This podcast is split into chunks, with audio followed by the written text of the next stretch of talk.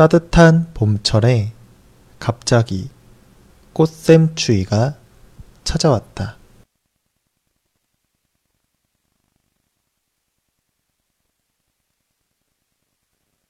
따뜻한 봄철에 갑자기 꽃샘추위가 찾아왔다.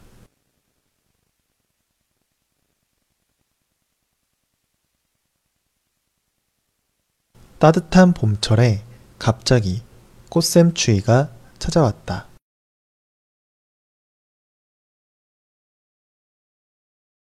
주말까지만 해도 따뜻한 봄 날씨 때문에 봄 옷을 꺼내 입은 사람들이 많았다.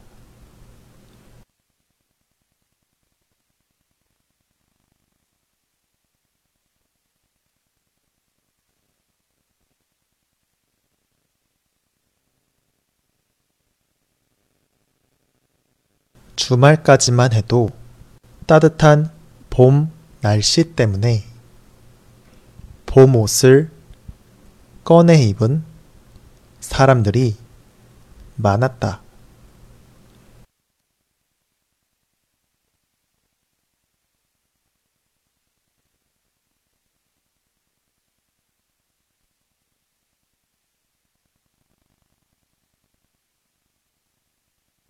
주말까지만 해도 따뜻한 봄 날씨 때문에 봄 옷을 꺼내 입은 사람들이 많았다.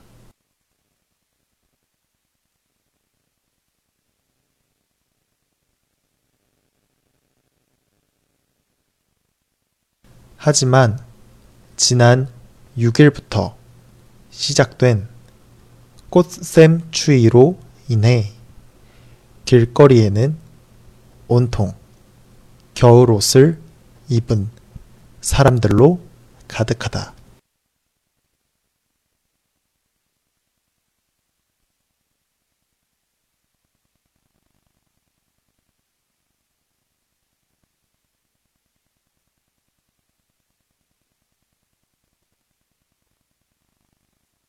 하지만 지난 6일부터 시작된 꽃샘 추위로 인해 길거리에는 온통 겨울 옷을 입은 사람들로 가득하다.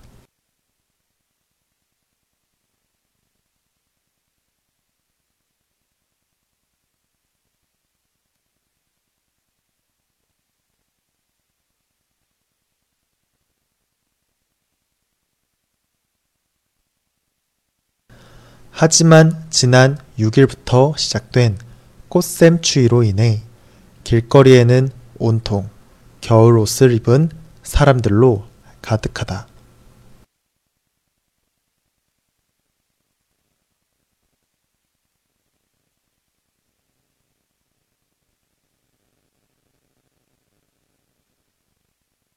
큰 일교차로 인해 감기 환자도 늘어나고 있다.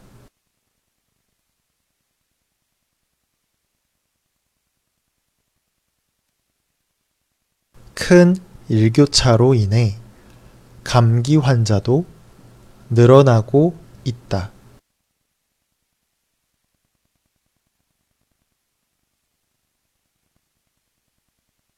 큰 일교차로 인해 감기 환자도 늘어나고 있다.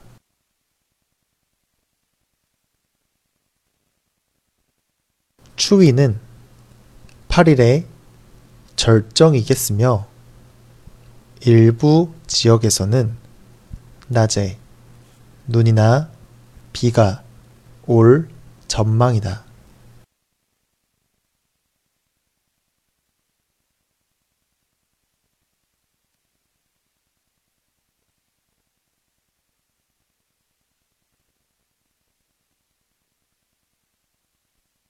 추위는 8일에 절정이겠으며 일부 지역에서는 낮에 눈이나 비가 올 전망이다.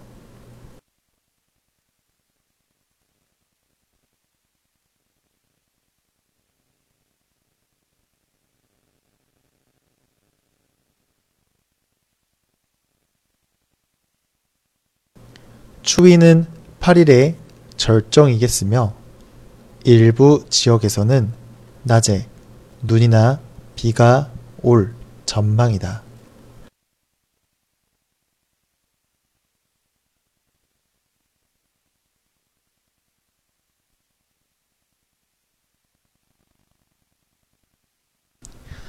따뜻한 봄철에 갑자기 꽃샘추위가 찾아왔다. 주말까지만 해도 따뜻한 봄 날씨 때문에 봄옷을 꺼내 입은 사람들이 많았다. 하지만 지난 6일부터 시작된 꽃샘추위로 인해 길거리에는 온통 겨울 옷을 입은 사람들로 가득하다. 큰 일교차로 인해 감기 환자도 늘어나고 있다. 추위는 8일에 절정이겠으며 일부 지역에서는 낮에 눈이나 비가 올 전망이다.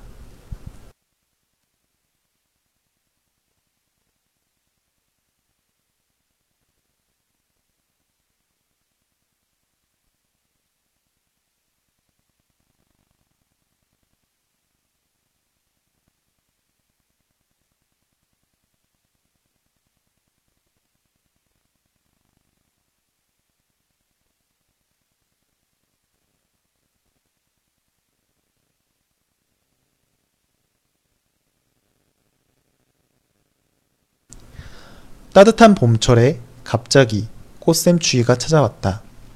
주말까지만 해도 따뜻한 봄 날씨 때문에 봄옷을 꺼내 입은 사람들이 많았다. 하지만 지난 6일부터 시작된 꽃샘추위로 인해 길거리에는 온통 겨울 옷을 입은 사람들로 가득하다. 큰 일교차로 인해 감기 환자도 늘어나고 있다. 추위는 8일에 절정이겠으며 일부 지역에서는 낮에 눈이나 비가 올 전망이다.